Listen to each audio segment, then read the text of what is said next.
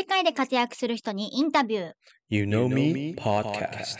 この番組は、マキオとショーンが海外で活躍される方にインタビュー形式でお話をお伺いします。毎週金曜日更新。Spotify と YouTube では音声だけではなく動画でお送りしておりますので、こちらもチェックしてください。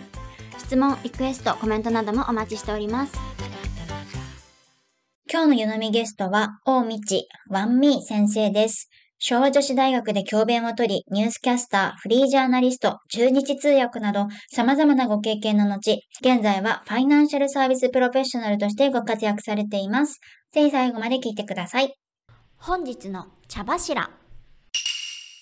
先日我々で焼き鳥を食べに行きましたね。はい。それで、その、ちょっと焼き鳥屋さんと仲良くなって、あの、そのメニューを、今中国語とちょっと怪しい日本語しかなくて、その、ちゃんと、あの、ただ、正しい日本語に修正してあげるっていう、まあ、簡単なお仕事を受けまして、はい。それを我々で翻訳作業をさせていただきました。はい。で結構、そのメニューとかを見てて気づいたことをシェアしていきたいと思うんですけれども、まず焼き鳥の部位って、まあ、ネギマ、もも、皮とかは想像しやすいと思うけど、なんかね、提灯とか、金管。金柑、そうそう、があ、の、ど、何が違うんだろうとか、わかんなくて、日本人でも。なんかそういうの結構調べて、すごい興味深かったね。うん。うん、で、よくあるのが、私も、まあ、やっぱり日本の焼き鳥も食べてから分かったのが、台湾の焼き鳥と日本の焼き鳥、結構違うんうん。ですね。例えば、あの、なんとか明太子。うん日本は明太子をた、あの、必ずパスタかご飯で食べるでしょ？うんで台湾の焼き鳥は、よくその明太子をソースとして乗せるんですね。いや、まあ、日本もあるよ。明太子卵焼きとか絶対あるし、あの、あるんだけどで、もチキンを乗せる？うん、というか、その明太子ディッシュを居酒屋でさ、一品二品だったらわかるんだけど、なんでも明太子乗せんだよね。そう、山、えーっと、何？山芋？山芋明太子と、あと明太子うどんも絶対あるし、そう。必ず明太子うどんは定番ですね、台湾でそうは。あの、たらこを使わないんだよね。うん、使わない。そう、みんな明太子で、すごい大好きだよね、みんな。あれかも食文化が違いが面白いなと思って。そうそうそうそう。たらこ、日本だとさ、明太子とたらこってさ、すごい同じ位置っていうかさ、シェアシェア率としたらそんな変わらないと思うんだけどさ、なんかたらこ全然なくてさ、明太子ばっかりだよね。そう。と、タレが多いですね。あー、タレ塩が。味はあるはあるんだけど、必ずタレだよね。そうだね、多いね、タレの方が。やっぱ照り焼きとかが好きなの。そう、そんな感じで、ジャンサオとか中国語を言う言う言ったら。うんでも日本はやっぱり塩とタレは、50-50って感じだよね。だし、結構私の周りみんな塩ばっかり食べるよ。これはでネギマンもなかったんですね。ネギもなかったね。なんでだろう、簡単なのにね。うん、でもそこもやっぱりね、国の文化とか、などっちがなんか美味しいじゃなくて、あ、うんこれは面白いなと思ってう。ん。そう。で、そこのお店のオリジナルメニューが一つあって、まあこれは日本にはなくて、本当そこのお店が作ったメニューというふうに売り出してますが、モナカの皮、モナカのあれを使って中があんこはなくって、ご飯とシーフード。で、シーフードっていうのはなんかイクラとか、ホタテ、とか、刺身も入ってる。うん、が、ほんとちょこちょこって乗った、ほんと小さい、一口二口で終わるぐらいのサイズなんですけれども、日本ではもう絶対ない。見たことない。まあ、想像通りの味だよ。インスタ映えだよね。でもやっぱさ、モナカって甘いものと食べるイメージだったから、味ね。そう。かそれが、酢飯、酢飯だっけ？ご酢飯です。酢飯と、そう。チラシちっちゃいちあのチラシ。かなり不思議な感覚。みんな口の中はだいぶ混乱してそう、た。あなたにとってね。頭の私、中あ、あ面白い。頭の中が混乱してた。最近ね、あの、台湾のブラブラ、台北にブラブラしたら、もうなんか、ここにもあるんです。あ、そうなの？はい。今気づいたんです。私、あ流行のね、ず、ずっとダラスにす一緒に住んでたから、最近もうなんか、すごいね。あ、そうなんだ。やっぱ流行りってあるんだね。うん。ゆのみポッドキャストはオンライン英会話ナンバーワンのネイティブキャンプスポンサーでお送りしております。ネイティブキャンプは固定月額費用のみで好きな時間帯、好きな回数英語のレッスン受け放題。英語塾に行きたいけど車の運転が苦手なアメリカ在住のそこのあなた。海外に移住したいけど何から勉強したらよいかわからないそこのあなた。とにかく新しい趣味が欲しいそこのあなた。ネイティブキャンプはどんな方にも対応できます。概要欄のリンクから7日間無料トライアルできますので、ぜひご利用ください。本日の湯飲み。本日のゲストはワンミー先生です。どうぞよろしくお願いします。よろしくお願いいたします。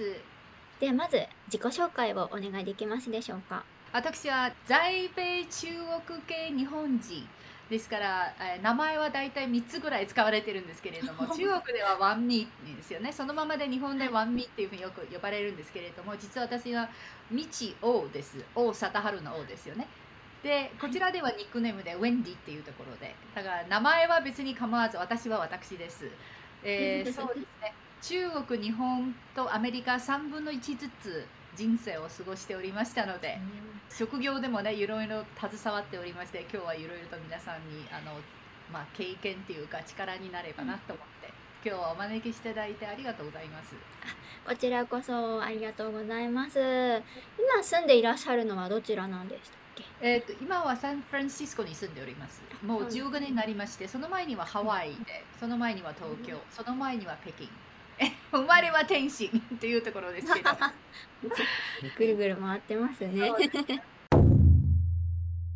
マミー先生、日本に留学されていたと。で、そういったきっかけ、そして日本企業で働き始めたお話などお聞かせいただけますでしょうか？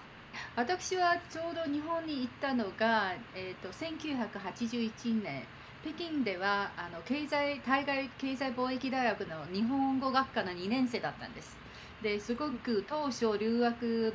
留学生はあまりなかったんですけれども私は非常にラッキーで全額奨学金っていうところで条件としてはやっぱり女性である。それから日本語多少できる会話ぐらいでできるっていうところで。でそこで直接昭和女子大で留学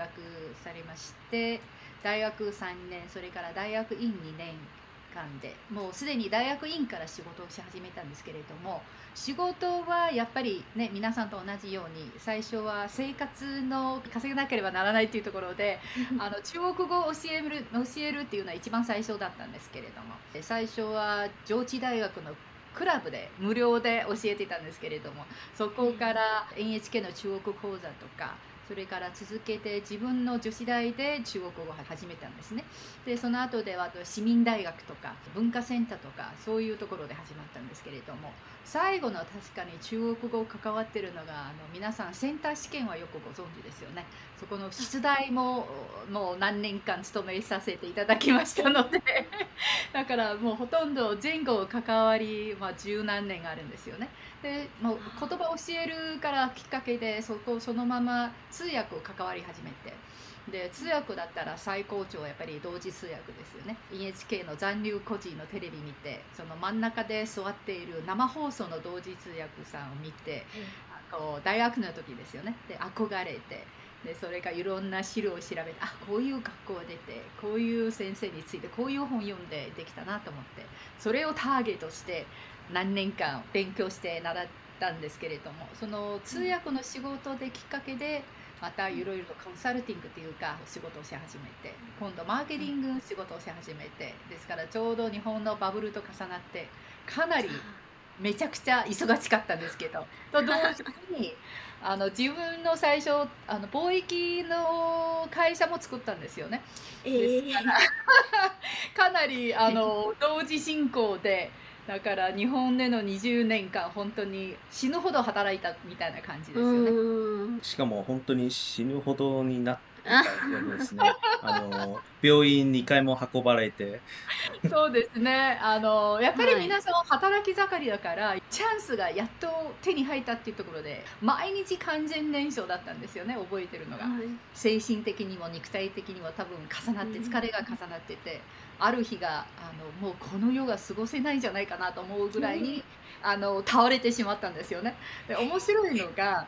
救急車を読んだ時に注文したんですよ。サイレン鳴らないこととうん。病院は入院しないっていうところで。でとりあえず病院行ったんですけれどもお医者さんはいろいろと話しててあのカバンは何ですか？今日から入院するっていうしなさいって言われたんですけどいや実はあの明日の仕事用の化粧品と洋服を詰めましたっていうような話したんですけどバランス取るっていう自体がなんか知らなかったんですよね。今の時代はワークライフバランスだとかってね言われてますけれどもそのぐらいの時代だと皆さん死ぬほど働けみたいな、ね、精神が強いですもんね。そうですね2001年の時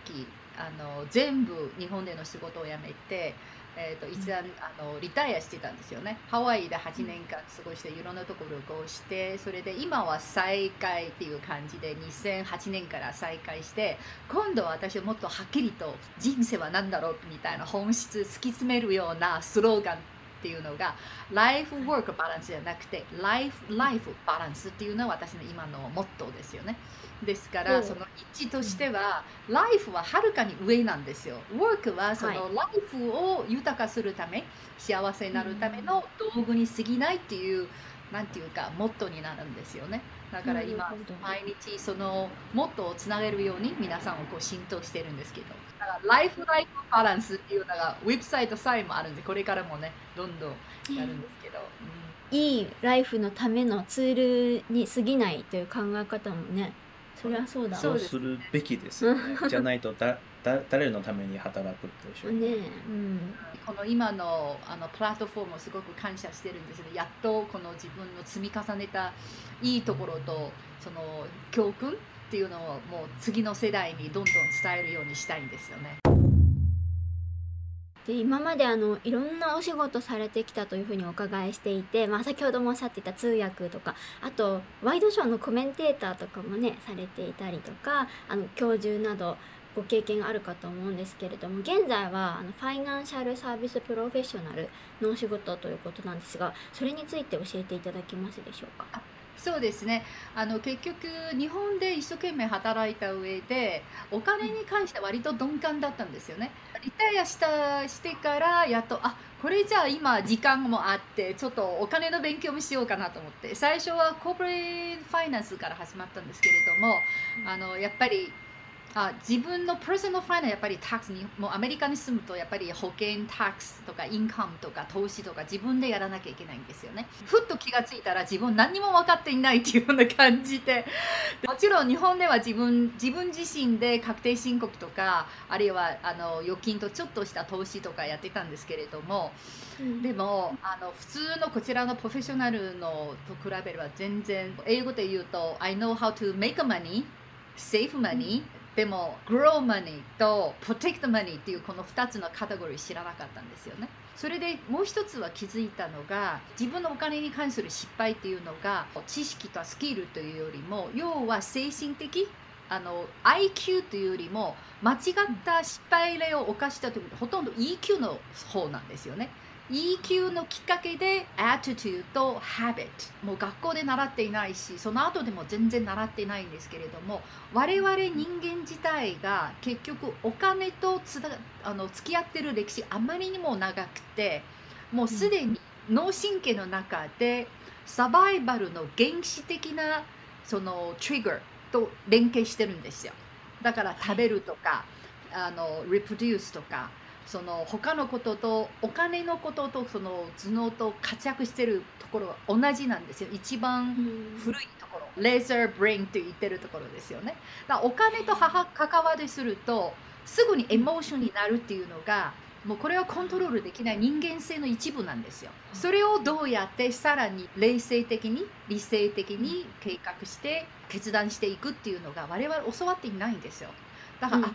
これなんだと思ってあ単なる知識とスキルだけじゃなくてそのそれを通して習う通していかに自分の EQ の方に高められるようにで今の仕事一番大事なんですよ。多分表で私はちゃんとライセンス取ってファナンシャルプロフェッショナルになるんですけれども要はいろんな練習を通してお金の EQ mind over the money これは私のブランド名ですけれども。皆さんそうかなと思うんですけどやっぱ若い頃ってとりあえず稼ぎ稼ぎの方が頭が強いからあんまり何も考えてなくてこうちょっとこう年がやっぱ上がってくるとあそういえば将来のお金とかこれからこのお金だけで変な話老後とかちゃんと大丈夫かな年金とか頼らずに過ごしていけるのかなとか違う悩みがどんどんどんどんお金に関する悩みが出てきて本当勉強しないといけないなってやっと遅く遅いと思うんですけど すごい思ってきたので。だからそのお金に関して私はどんどんね皆さんの健康のエクササイズあのスポーツのエクササイズ同じように扱ってほしいんですよね。だからお金だオープンオープン的に皆さんあまりお金のことあまり話したがらないんですけれどもジム行けばと同じ感じです。別にジム行くっていうことは自分のサイズとか体重とか教えなきゃいけないということないんですよね。だからコンセプトと環境っていう2つだけシェアすればいいんですよ。牧雄さん話してるように。私も若い頃そうだ。あまだこれから稼ぐからこれからまだ人生長いから。とりあえずもうなんていう置いとくっていう感じで。実はそうじゃないですよ。Time is money っていうものが早めに早ければ早いほどそのカンパンディング利回りっていうところでありますので知識とそのディスプリンですよね。自立性を足していけばあのあともうタイム時間はこう稼いでくれるんですよ。本当に。だから時間お金に関しての考え方は本当に体の健康と同じように同じ栄養剤と同じように考えればいいですよね。アメリカの話になっちゃいますけれどもあのアメリカの定期預金とかで CD っていうのがあると思うんですけれどもなんかそれも全然最初知らなくてやってなかったんですが少し前にやっとそれを初めその存在を初めて知ってでやり始めたらやっぱ定期預金なのである程度のパーセンテージがキャッシュバックみたいな感じで戻ってきてなんでもっと早くやっとかなかったんだろうってすっごい後悔しました。そうですね。例えばお金稼いだんですけどセービングしたんですでもお金グローっていう今話してたんですよね。であとその自分のお金をプロテクションするというのはあの必ず税金っていう目線も入れなければならないんですよ。で同じような金額で、はいちゃんとアメリカ合法的に当たり前ように免税の計画いっぱいあるからそれを十分にロす、うん、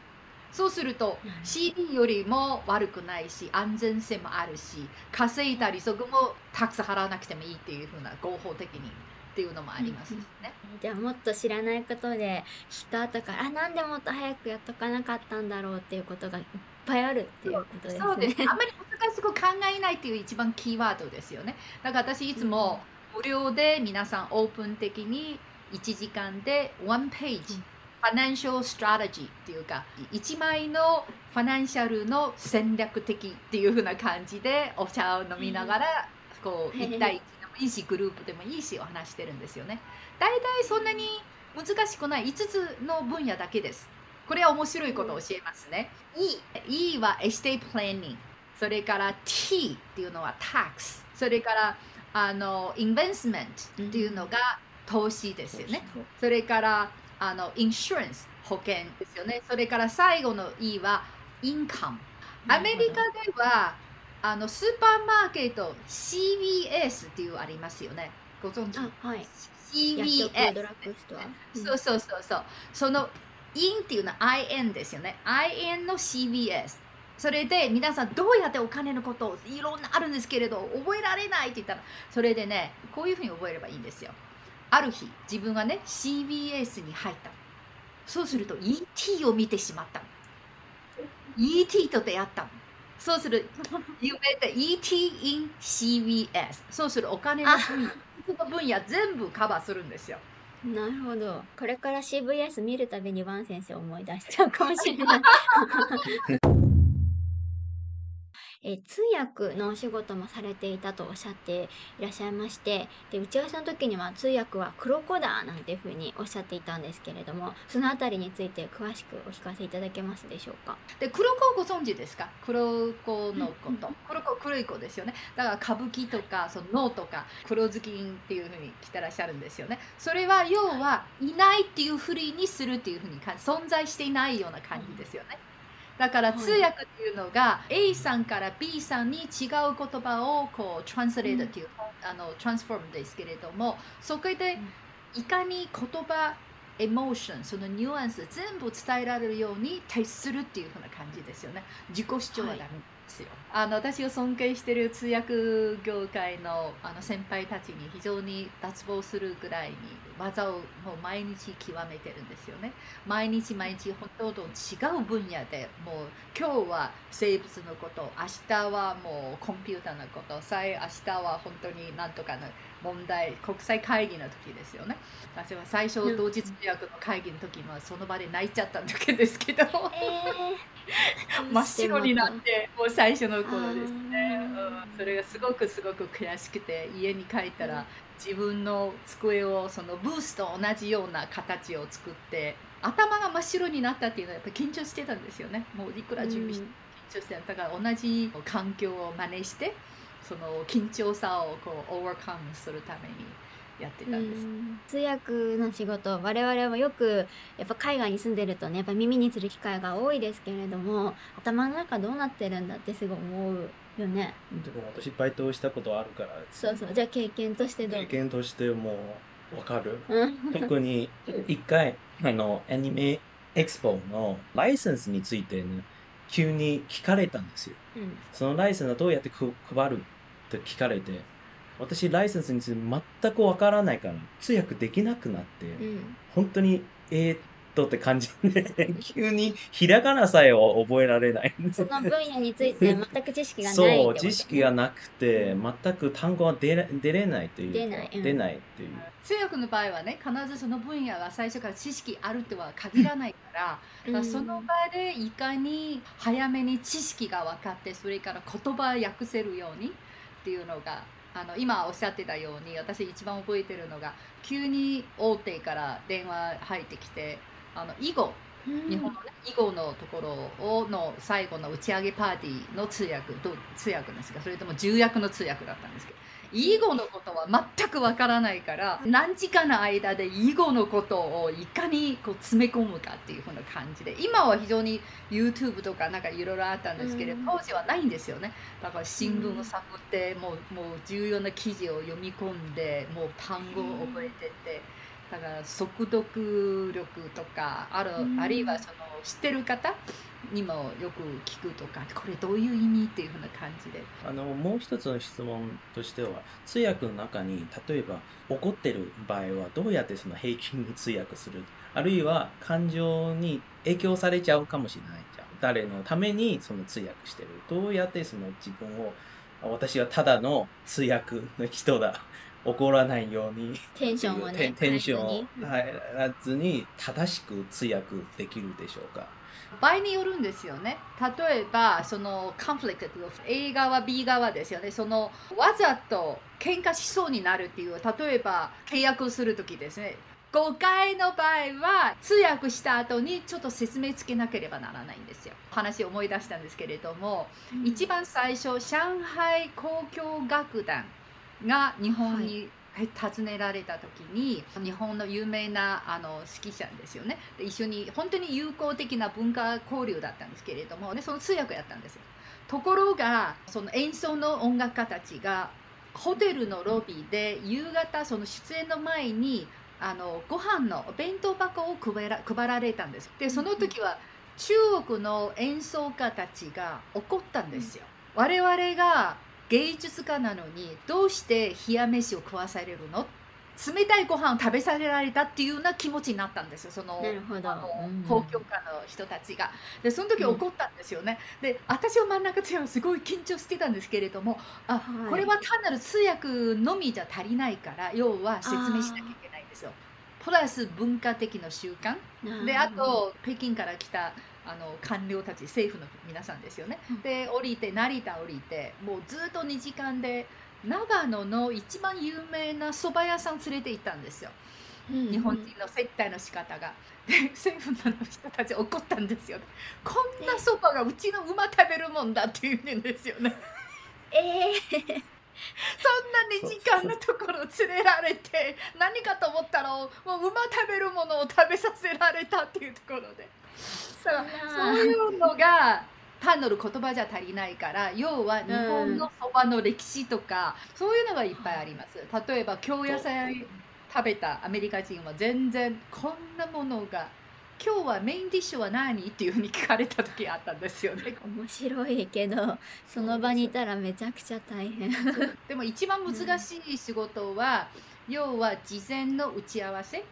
もうずうずうしくあらゆる手段でその事前の資料をもらう人の名前うん何を引用するとか、通訳された側が「なんてあんた通訳もううるさいなもう何回も電話してこの資料あれも資料」というもう求められてて我々にとってはもう本当に時々何かの監視とか引用されるのその場で分からなければ大変ですよね。だからこの人はどんな監視好きだとか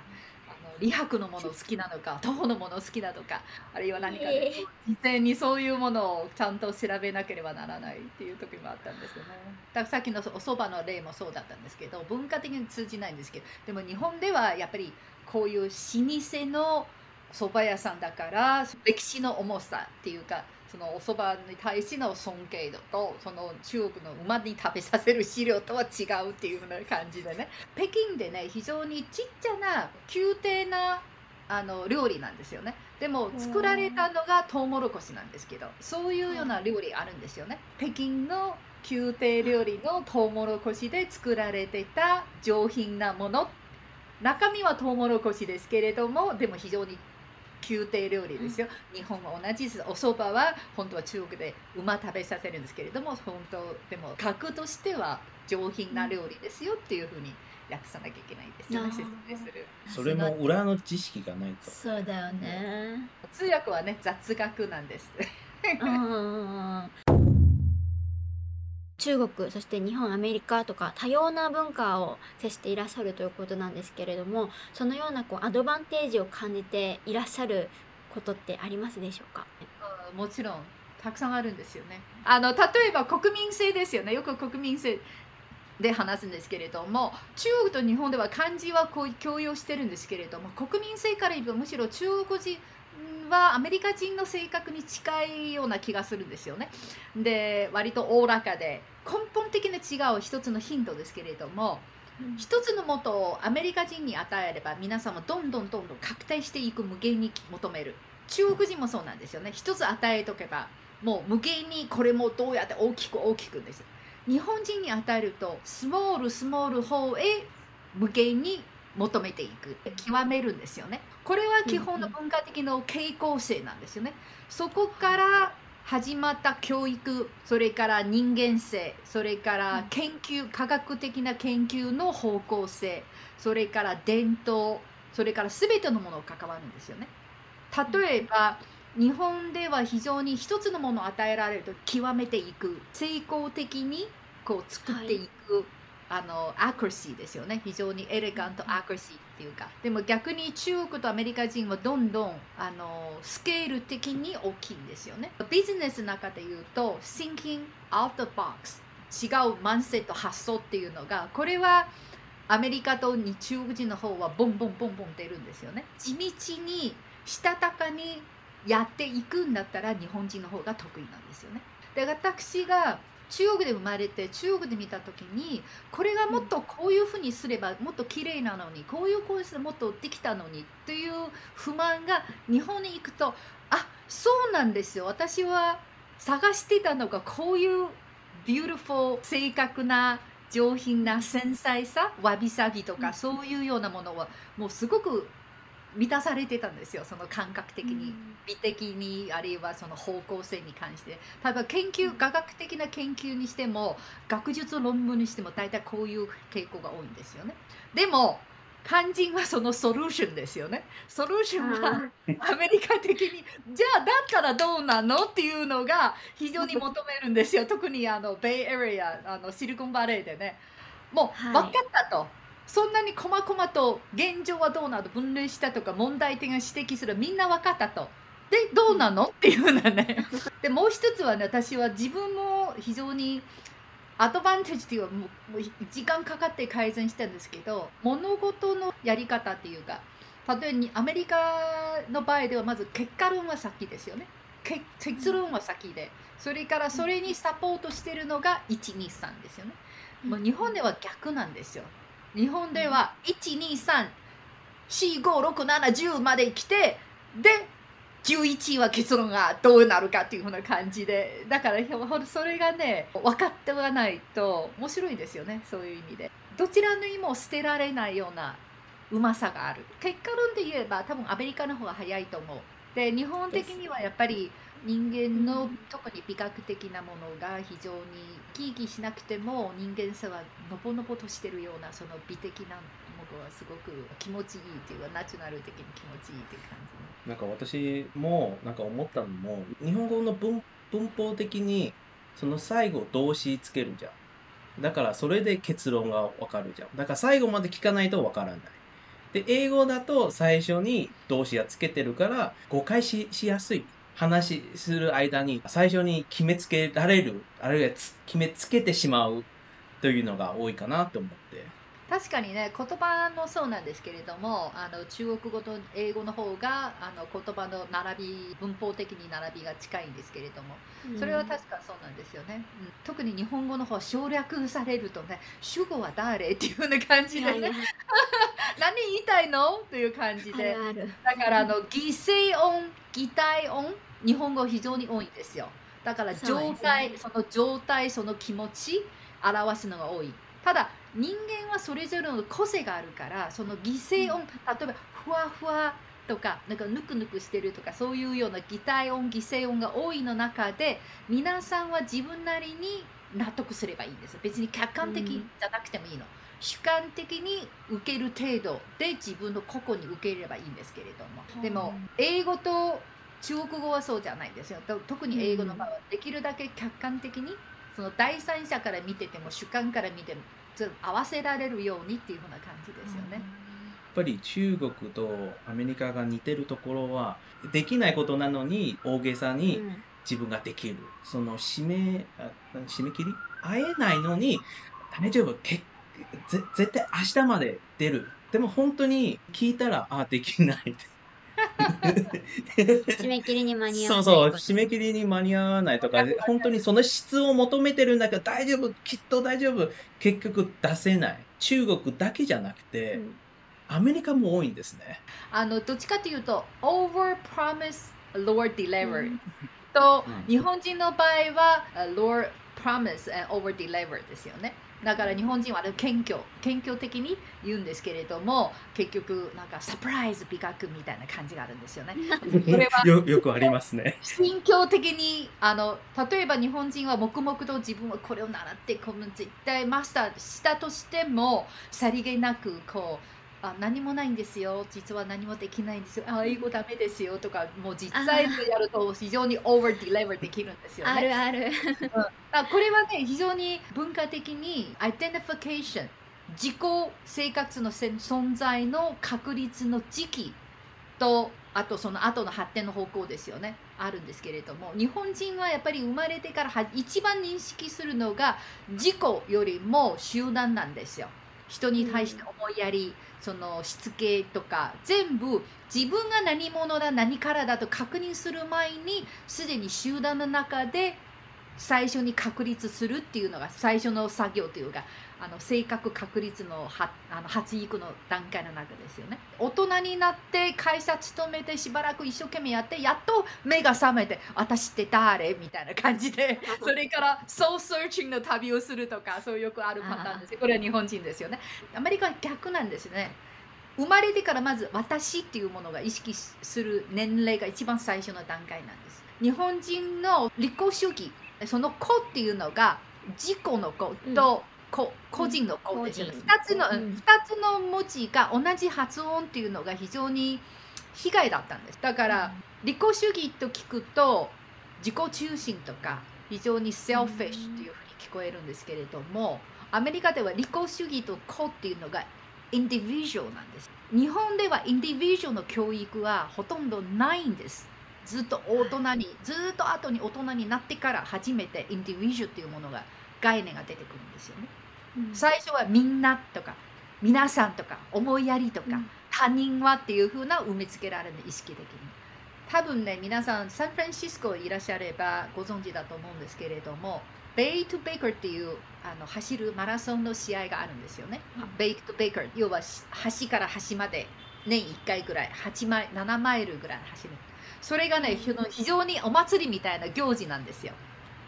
一番最先端に立っている真剣的にマラソンやってる競争してる人いれば最後の人たちもほとんど二日酔いで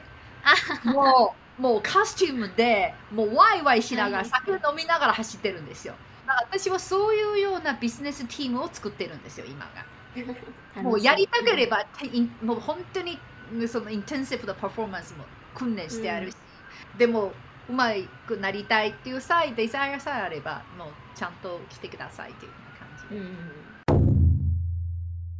えー失敗から学んだことが困難を乗り越えるためのコツがあれば教えてください。私失敗が大好きなんですよ。失敗しないと人間じゃないと思います。一つは自分何度もやっていない。二つは嘘ついて。る、失敗してもししたしても失敗してないって言うんですよね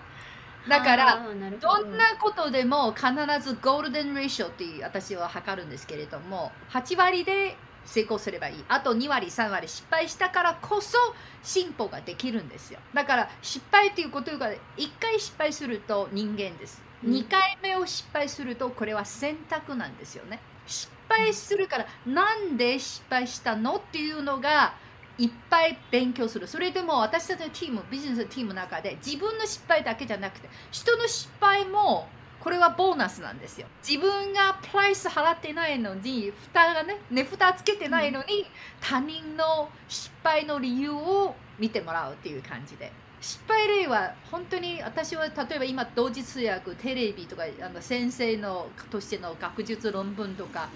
もう話すれば全部泣いたその場で泣いたこともう全部そうなんですよ。失敗しないっていうのが多分全部自分が知ってる範囲の中のものしかやってないんですよ。もし私はいっぱいも失敗したことないんだったらまだコーチコーチコーチングが悪いのかそれともその人ははい。あんまり新しい成長してないのか、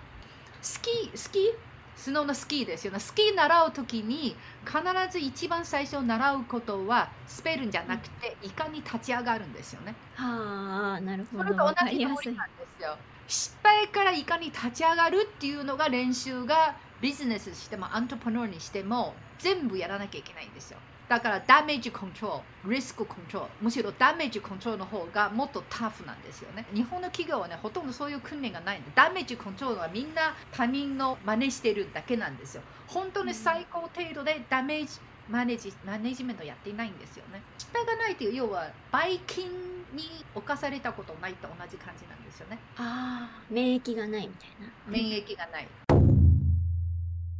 で若者や新社会人の方に何かアドバイスはありますでしょうか？失敗を恐れず。じゃあ今のにもまあつながりますよね本当に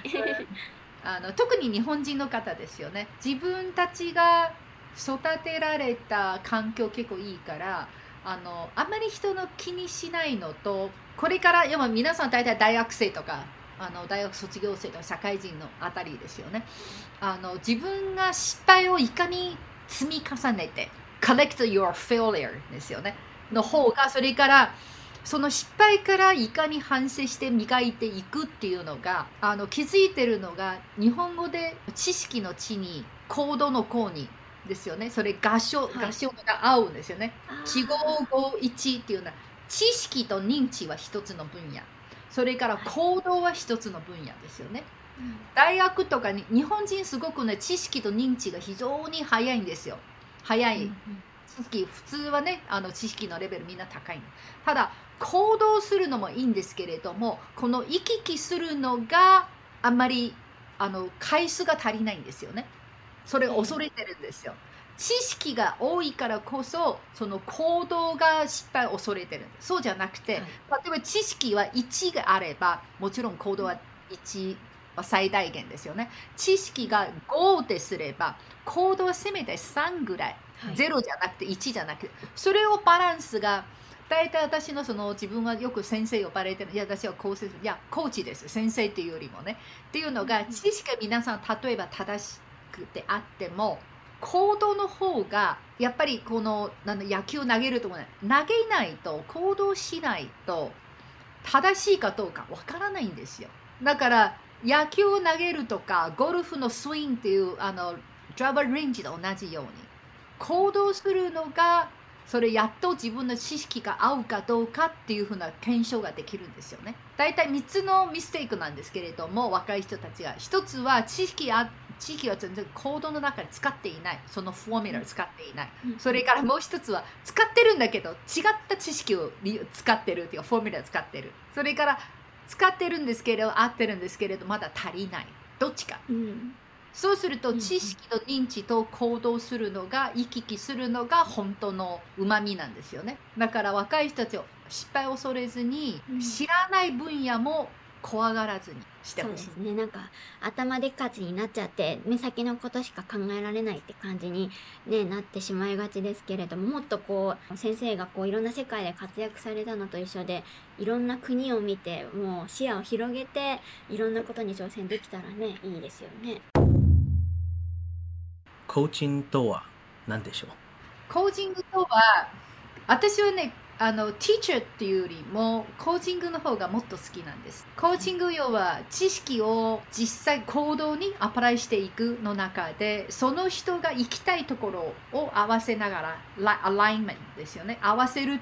して次のステップは何ですか？と示してあげながら長めで到着する目的地もどんどん明瞭化する。だから2つのことなんですよ。一つの将来の自分の